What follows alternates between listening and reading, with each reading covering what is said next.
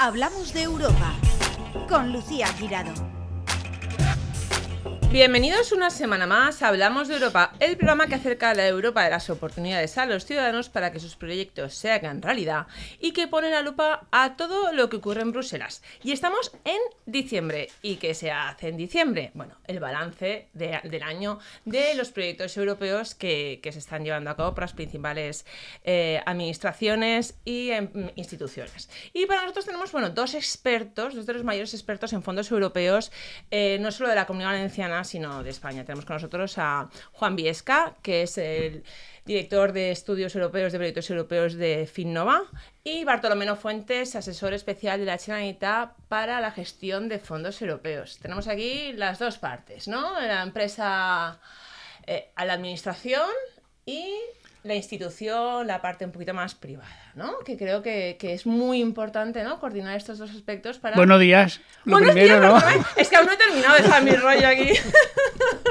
buenos días, Bartolomé. Buenos días, Juan. buenos días, Lucía. Un placer estar aquí con vosotros. Recién aterrizados de Bruselas, pues, además, ¿no? ¿Qué tal pues por sí. Mucho frío. Mucho frío, muy, muy, bonito, muy bonito porque Bruselas en, en, Navidad es preciosa. Es decir, son mm. ciudades que, que solamente por el hecho de, de poder estar en Navidad merece la pena. Eh, más allá de la agenda que lleve uno. Y bueno, y, me imagino que, bueno, estando allí en Bruselas, ya habréis echado la carta a Papá Noel para 2023. ¿Cuál es vuestro principal deseo? El principal deseo, hombre, hay un, un, deseo que yo creo que es común para el ser humano y es la, la paz, el bienestar, y la salud para todo el mundo. Pero bueno, en términos eh, europeos, ¿no? eso, es como cuando le digo a mis hijas, hacer la carta. Entonces eso se pone al principio, ¿vale? Para, eso, siempre. Me he portado bien, no me paz, tal. Y ahora vamos Pero luego a lo, otro es que los fondos europeos eh, aceleren muchísimo más y que incluso aparezca muchísimo más. Juan. Eso es completamente de acuerdo con Bartolomé. Es decir, hay una parte, digamos, que es la espiritual, de paz, etcétera, etcétera. Pero bueno, yo como responsable de fondos europeos, lo que hemos pedido para el año que viene, pues son que nos tengan muchos fondos europeos eh, para el año que viene. ¿Y algún proyecto en concreto para decir, es que yo quiero dinero para esto? Hombre, mira, eh, nosotros que que estuvimos ahora mismo, todo el equipo de Finova estuvimos en Bruselas, estuvimos también haciendo un balance anual, digamos, y trabajando un poquito las perspectivas de futuro. Y tuvimos allí en, en Bruselas una reunión con un grupo que se llama Conecte Iberoamérica, ¿de acuerdo? Que es una como su nombre indica como su nombre indica es una asociación que está compuesta por gente de todos los países de América Latina incluido pues bueno Brasil Portugal etcétera etcétera no y nuestra idea nuestro deseo digamos es poder ampliar un poco el marco de trabajo de Finnova y poder organizar digamos alguna algún proyecto alguna actividad no solo por el dinero eh Luciano es cuestión no, no, a ver que el, tema del dinero es una cuestión porque el dinero te permite hacer cosas que llegan a la ciudadanía. O sea no nos vamos en mm. plan material no sino porque el dinero de fondos europeos bueno es eh, fundamental, ¿no? Y todo lo tenemos que ver y lo estamos viendo. Pero la idea es ampliar ese marco, poder organizar, continuar un poco con estas actividades que estamos poniendo en marcha con América Latina. ¿Qué es lo que te aporta? Todos aportan, ¿no? Todos aportan. Pero ¿qué te aporta más, por ejemplo, América Latina que otras zonas que de otros continentes? Pues hombre, no, mm, nos aporta que estás trabajando, digamos, con unos socios con los cuales, pues bueno, aparte de hablar el mismo idioma, tienes una cercanía, aunque están lejanos, ¿no? Pero tienes una cercanía, mm. digamos, desde la manera, el, desde, desde la manera, el punto de vista de actuar, de pensar, etcétera, etcétera, ¿no? La verdad que fue muy agradable, estuvimos con, con esta asociación y vamos a presentar un montón de proyectos, Bartolomé, esperamos contar también con con vosotros en, estas, en estos proyectos con América Latina? A ver, la parte de administración, la Generalitat Valenciana, asesor especial de la Generalitat Valenciana para fondos europeos. A ver, ¿cuál es tu principal deseo concreto y un balance de, del año que, vamos a terminar en, pocos días. Hombre, en primer lugar yo creo que, es obvio que tener muchísimos fondos sobre la mesa para, para que podamos mejorar la vida de la ciudadanía, eh, por utilizar términos muy navideños. ¿no? Pero es verdad una cosa, y es que no solo hay que tenerlos, y eso eh, los que estamos aquí eh, sabemos de ello, eh, sino hay que saber gestionarlos. Por tanto, ¿qué pediría también? Que mejorásemos las estructuras organizativas eh, para poder eh, acelerar, para poder ir con, a mayor velocidad en la ejecución de, los fondos europeos que. ¿Cómo tiene que, ser una estructura organizativa? Mm, no hay nada perfecto, pero lo más perfecto posible para. Si tuviera que dar un dato, yo diría que hoy en día la mejor estructura organizativa es aquella que contempla la sociedad civil integrada en los modelos organizativos. Es decir, no constituyamos modelos organizativos dentro de las instituciones públicas donde solo esté la parte pública. O sea, colaboración, Colaboración público-privada. Lo que tenemos en Es decir, estos lo que tenemos en esta aquí. mesa para mí es el mejor ejemplo que tiene que consolidarse, que venimos tiempo diciéndolo, pero es verdad que tanto la parte eh, civil, es decir, las fundaciones, las asociaciones, lo vienen diciendo las instituciones públicas también, pero es verdad que eh, se está dando pasos, en mi opinión, más lentos de lo que en realidad deberían de darse. Llevamos demasiado tiempo reivindicando eso. Eh, Bruselas sí que lo está exigiendo cada vez más que Sí, los, tiene que poner que los espacios. Claro, es verdad que lo ponen a veces en, en los titulares, en las declaraciones, en los documentos, y, pero hay que aterrizar y favorecer, facilitar cauces que se que faciliten y que además eh, se integren con facilidad esas figuras organizativas. Porque en el fondo todavía tenemos resistencias culturales que a la hora de la verdad eh, siguen viendo a la parte privada o a la parte pública como no en una mesa redonda, sino en una mesa cuadrada donde se Ah, sientan enfrente.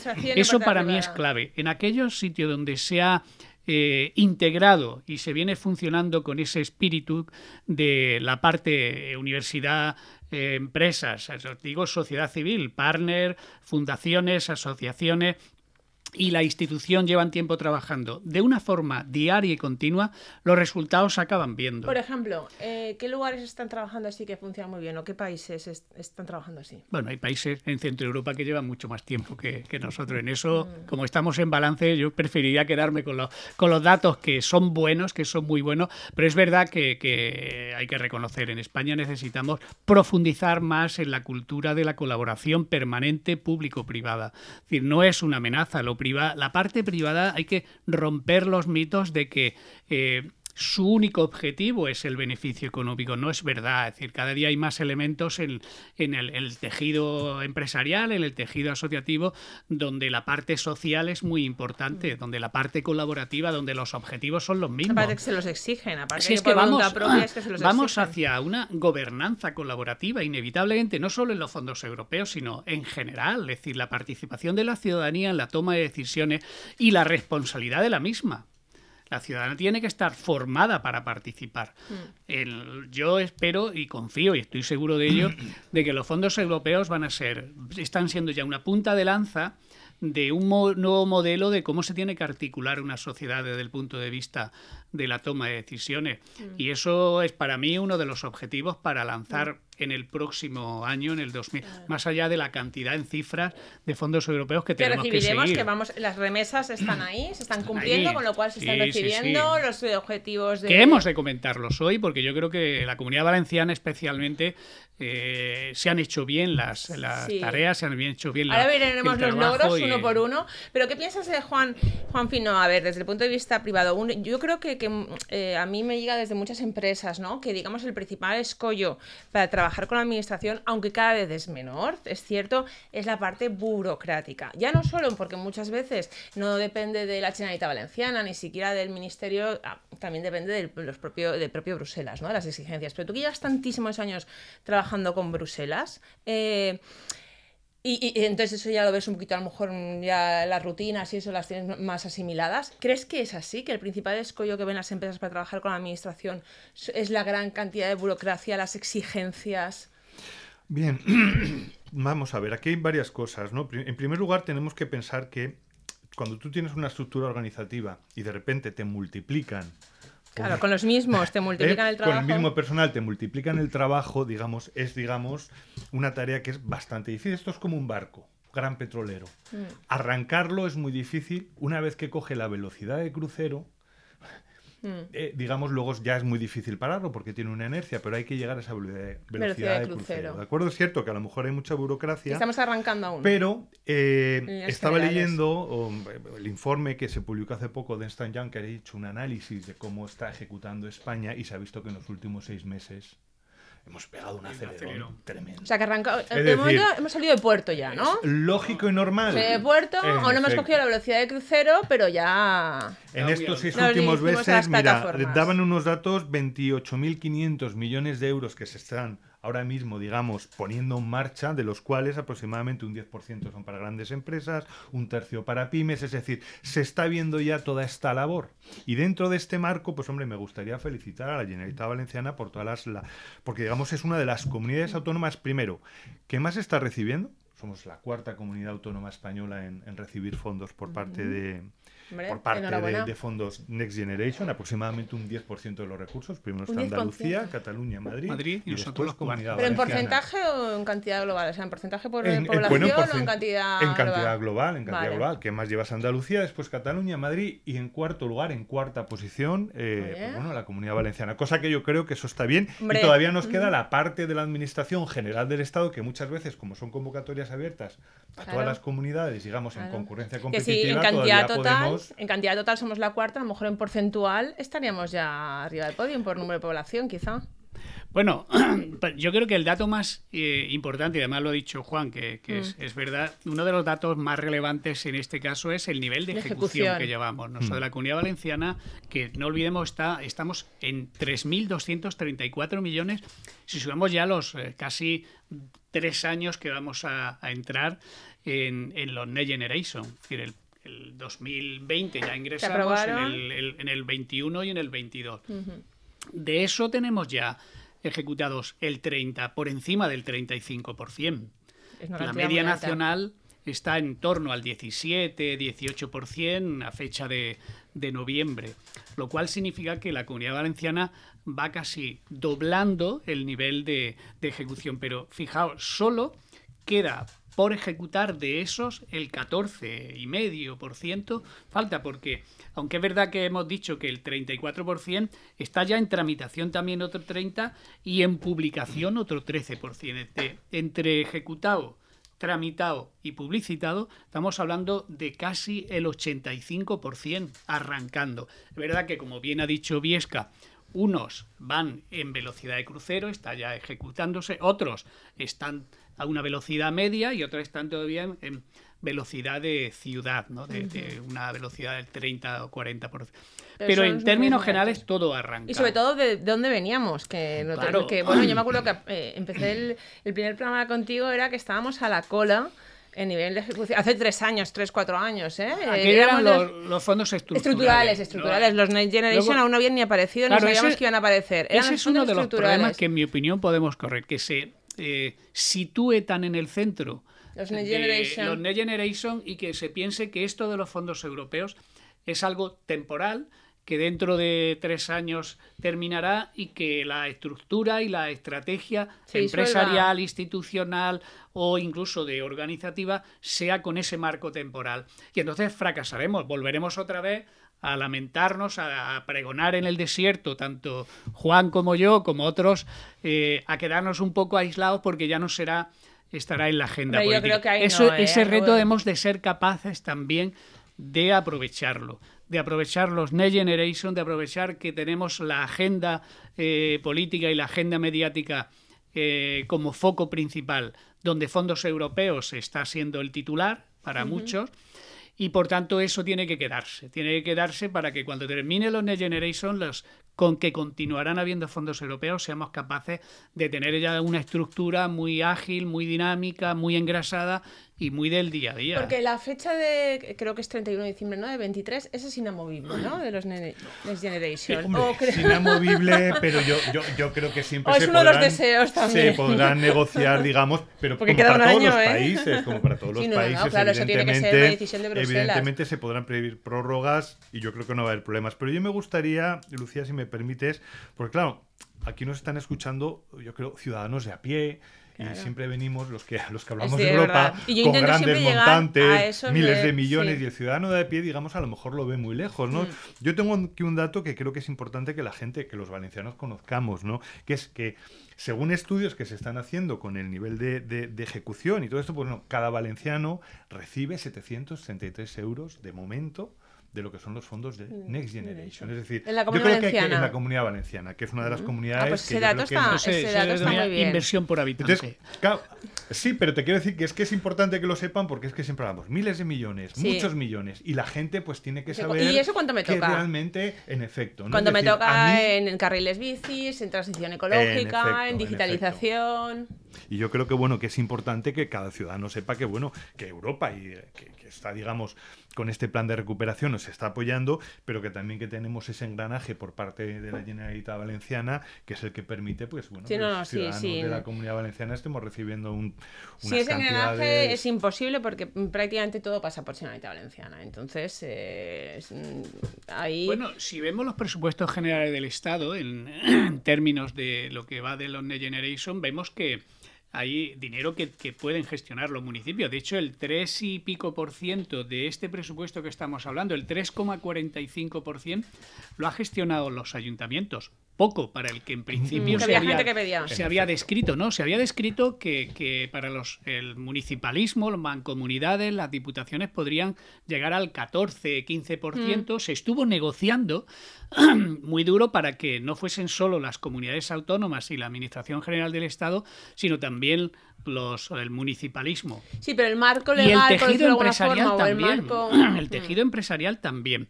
Ahí eh, hay que reconocer que estamos por debajo. Es decir, fijaos, eh, alguien que es un municipalista Mm, convencido tú, que reivindica el papel eh, de forma autónoma del- de los municipios en la gestión de los fondos europeos, pues ya tengo que reconocer que, que el nivel de, de- de implicación directa por parte de los ayuntamientos, que eso no significa que los ayuntamientos no estén recibiendo, que sí, Sí, sí que y reciben. mucho de los Next Generation, pero de la gestión de estos fondos estamos hablando del 3,5% todavía. La parte empresarial, salvo algunas contadas gracias a los PERTES, están por el estilo. ¿eh? Por tanto, también habría que hacer un llamamiento a que, en ese sentido, la, la Administración Autonómica ha sido más proactiva a la hora de organizarse y de también tenía adjudicado eh, mayores partidas, ¿no? Pero hay que hacer un llamamiento, yo creo que al tejido empresarial y al municipalismo para que todavía tiene mucho margen de, de crecimiento a la hora de, De tener que- de, de gestionar fondos de, los Next Sí, porque es verdad que muchos habrán ido a las empresas que ya llevan una larga De trayectoria. ahí por qué la importancia, insisto, en lo que vendríamos diciendo al principio, es decir, tener una estructura donde esté la empresa sentada, donde esté la administración local, donde esté la administración, la universidad, pero de forma permanente, Mm. facilitaría mucho a esos agentes externos, que en ocasiones es una barrera eh, psicológica la de Sí, las trabas administrativas muy grande. Eso es también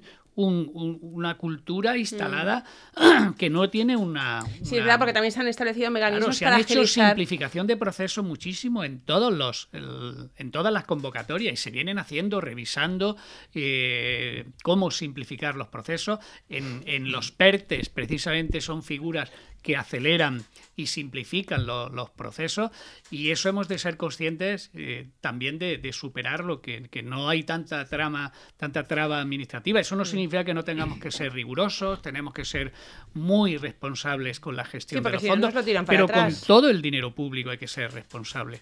Pero nadie se quede en el camino por la idea de que hay dificultades en la tramitación del- de, de los No, fondos no, eso se han agilizado maneras- muchísimo. Sí que es verdad que es un- una cosa que dices que, claro, que, que las empresas siempre lo han visto como, como una traba, decir, uff, pero bueno, se ha agilizado muchísimo. No todos los proyectos tienen la misma, no dificultad, pero eh, la, la misma mm, requisitos, ¿no? Para adquirirlos. Y Juan, ¿tú eso cómo lo ves? Yo, hombre, yo quería matizar también, creo que coincido también un poco con Bartolomé, ¿no? Creo que eh, la cantidad de fondos que deberían haber llegado a los ayuntamientos ha quedado un poquito escasa. Porque son los que están más en contacto con la ciudadanía. Son los que, ¿no? en efecto, al final todo se viene a ejecutar en ciudades. Todo lo que Mm. es la movilidad, todo lo que es la eficiencia energética, se hace en ciudades.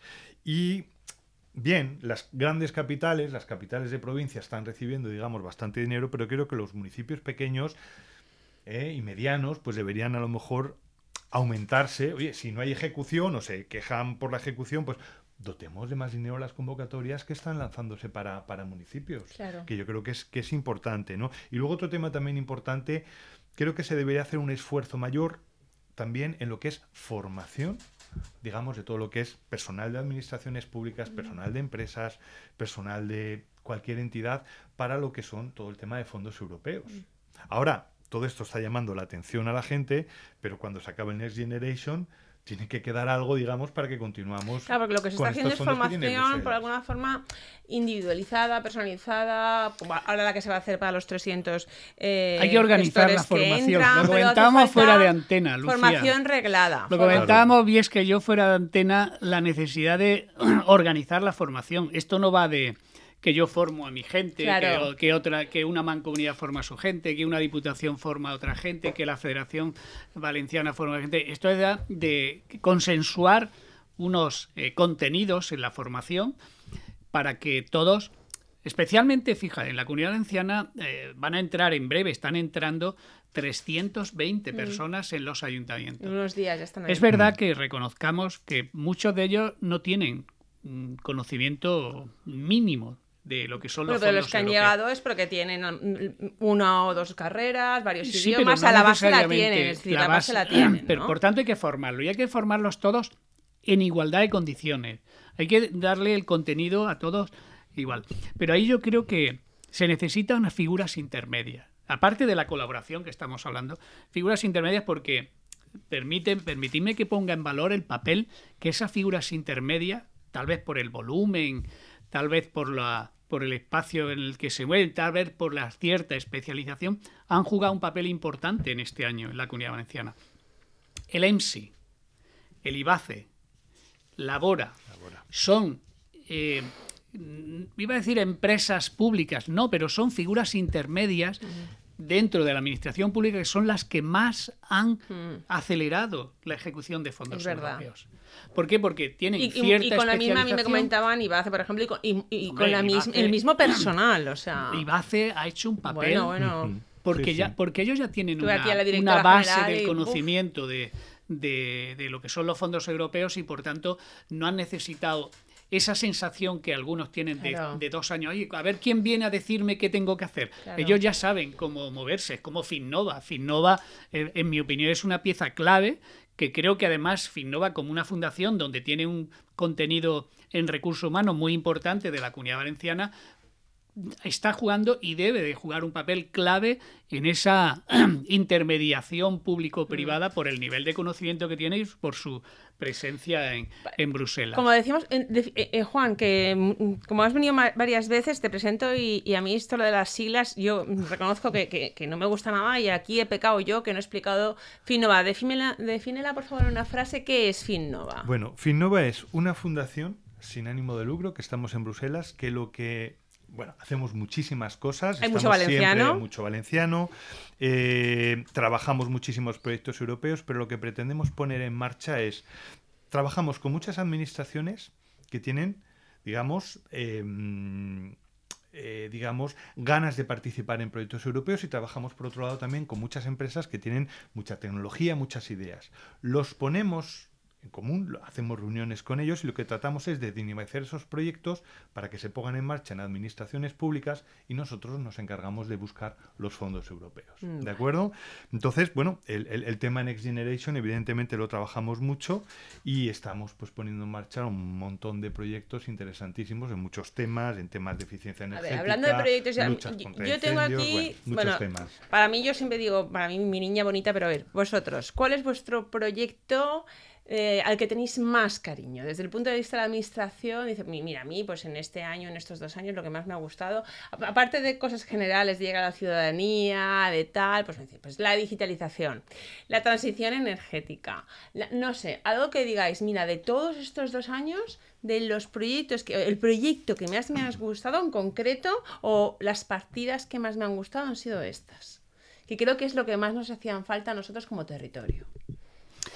A ver, es que hay, uno hace tantos proyectos en tantos años que hay veces que un proyecto tan simple, tan social, tan social, no, y que son elementos que te tocan la fibra. Cuando yo recuerdo el de los eh, caminos de libertad, que era contactar con los aviadores de la Segunda Guerra Mundial y de cómo contaban sus historias, de cómo alguien le ayudaba para salvarlos, aquellos cuando se derriban los, aquello, cada historia te, llega. Te, llega.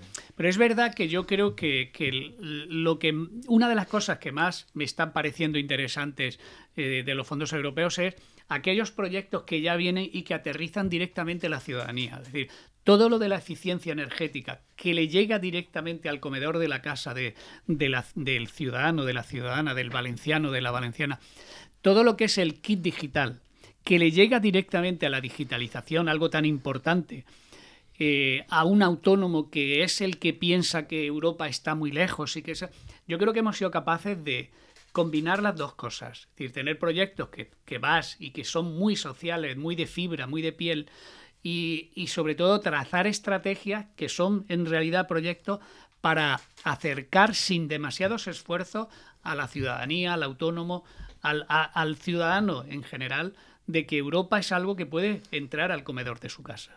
Sí, eso es fundamental, que lo perciba como nació este programa, ¿no? Para acercar la Europa de los Claro, por eso para mí los programas que están destinados a la eficiencia energética y los de la digitalización, que insisto, a la vez de que están aterrizando casi en el comedor de la casa de cualquiera de nosotros, porque cualquiera de nosotros podemos ser beneficiarios con no con demasiado esfuerzo de esas ayudas europeas, es que también son dos objetivos claves. Es decir, digitalizar nuestra pyme en un país como España, que somos el 85% autónomos y pymes y que generamos el más del 75% del empleo a través de estas figuras empresariales, me parece clave. Digitalizarse para ser realmente competitivos, porque si no lo hacemos, no vamos a ser competitivos los próximos años mm. en, en términos europeos. Y eso o se hace haciéndolo tan pedagógico como se ha planteado con los kits digitales y otros, y tendrá sus revisiones necesarias. A mí me parece que esos son dos de los, eh, digamos, planteamientos que son muy universales y que universales en términos de país y que a mí me hacen que me siente muy satisfecho de lo que son los fondos europeos porque ya el vecino habla de fondos Sí, porque exacto, además eh, hemos visualizado el salón de una casa, ¿no? Y cuántos estamos ahora dices, pues mira, el salón es donde te reúnes en familia, donde intentas no pasar ese frío, ¿no? Y la eficiencia energética pues va ahí, ¿no? y que le pones nombre, porque cuando habla de eficiencia energética es algo que la gente puede no entenderlo, pero cuando tú le dices, es que puedes cambiar la ventana, de tu casa, es que puedes cambiar la puerta de tu casa, es que puedes poner una calefacción que en vez de ser que ahora la gente no sabía lo que era la aerotermia, algo tan que hace cuatro días era el gran desconocido, ahora la mm. gente conoce, ay, ¿qué es eso de la aerotermia? Yo puedo ponérmela en mi casa y un fondo europeo me lo puede eh, ayudar a, ponerlo, sí. Bueno, pues todo eso, los aislamientos, mm. Las puertas de los interiores de tu casa, estamos hablando de que los fondos europeos entran al eh, comedor de tu casa. Directamente, directamente. Y Juan, tú... Dentro de los eh, muchísimos proyectos que se están poniendo en marcha, primero, uno en el que no participamos, pero creo que va a ser muy bueno para la comunidad valenciana, son los 397 millones de euros de la fábrica de baterías de Volkswagen, que se va a implantar, que eso yo creo que es uno de los de los grandes logros ¿no? de, de, de la Generalitat, creo que es fundamental. Y por parte de Finova, pues eh, al que quizás más cariño le tengo es a uno que nos han aprobado hace poco, que además tiene que ver con eficiencia energética, con energías, etcétera, etcétera, que es el proyecto Resfocity.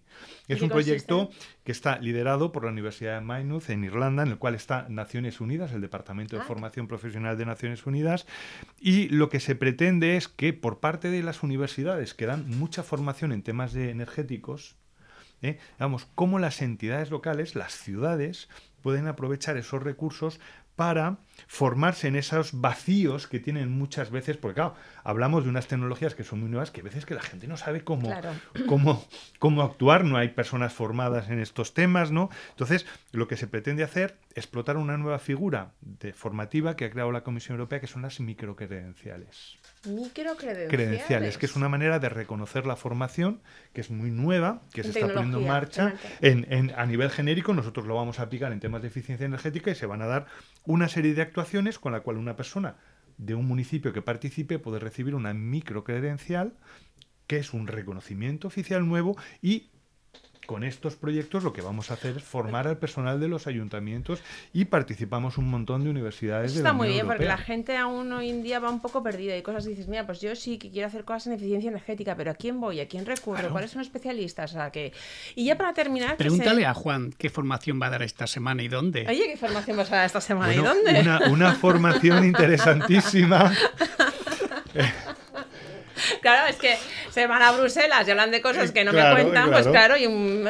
Pues esta semana vamos a organizar bueno, una, una pequeña charla que me parece muy importante en, en un- el municipio que más fondos europeos y que más proyectos europeos yo creo que tiene la comunidad valenciana, que es Cuart de Poblet. Ah, pues es cierto. Y vamos a hablar aspectos. de un tema que es fundamental, que es un poco dar recomendaciones, digamos, a todas las entidades locales o incluso a empresas que estén trabajando con Next Generation, aportarles unas recomendaciones a la hora de gestionar los Next Generation, sobre todo a la hora de contractualizar, sacar licitaciones, porque tienen unas particularidades especiales, ¿de acuerdo? Es decir, una persona que lleva contratos en un ayuntamiento tiene que tener en cuenta que hay una serie de condicionantes nuevos que están que están apareciendo a través de la orden de gestión de Next Generation, pues bueno, vamos a Y será en. Poblet, pero es abierto a todo el mundo, quien quiera participar. Sí, bueno, ¿qué lo estamos ampliando, se está ampliando desde la Mancomunidad, invitando a que algunos ayuntamientos, si quieren en- enviar algún técnico, pueda hacerlo. Este en principio es para, para municipios, trabajadores de los ayuntamientos. En este caso, la idea surgió especialmente, como bien ha dicho Juan, en Cuart de Poblet, porque hay que tener a la organización formada, pero vamos a ampliarlo ¿Qué días al resto son de municipios. para El viernes, El viernes viernes, este 16. por la mañana. Y ya para terminar, que estamos fuera de tiempo, eh, muy breve, eh, en resumen, el balance de 2022, ¿cuál es? bueno, muy positivo desde el punto de vista, desde todo punto de vista, desde el punto de vista de la comunidad autónoma. Yo creo que la comunidad valenciana ha dado un salto de, gigante en, en la gestión, en la organización, en la formación y está preparadísima para ser una locomotora en el, en el año próximo. Yo creo que a nivel general hemos conseguido los que venimos pregonando las oportunidades de los fondos europeos eh, situar que la ciudadanía, el tejido empresarial, eh, el municipalismo, las comunidades autónomas, las universidades estén más interesadas en eh, optar hacia los fondos europeos. Yo creo que esos son los grandes y sobre todo que hemos conseguido traer mucho dinero de Europa a, a toda España, a la comunidad valenciana y en general también a los municipios. Juan, Yo destacaría del balance principalmente esa cuarta posición ¿no? de la comunidad valenciana, que yo creo que es importante, sobre todo en cantidad de fondos que se van a recibir. Y destacaría principalmente ¿no? la, la- la- la frase de velocidad de crucero, ¿no? Es decir, estamos ahora mismo en un buen en un buen momento, se va, se va avanzando y si España va a velocidad de crucero, pues la comunidad valenciana va Bueno. acelerada, va acelerada en lo que es en lo que es ejecución y yo, bueno, creo que es un balance pues bastante positivo, la verdad. pues Juan Viesca, Bartolomé Fuentes, muchísimas gracias por estar en Hablamos de Europa Gracias a vosotros. y nos vemos en 2023. Muchas gracias, Lucía. Nos vemos Si en no- 2023. eso es fe- feliz año y esas cosas que se suelen decir si no nos vemos antes. Una semana más en Plaza Radio, La Voz de Valencia Plaza, hemos hablado de la Europa, de las oportunidades y de la actualidad del viejo continente, porque lo que ocurre en Europa te afecta directamente. Encuentra todos nuestros podcasts en nuestra web 999plazaradio.es o en tu plataforma preferida. 99.9 Plaza Radio, la voz de Valencia.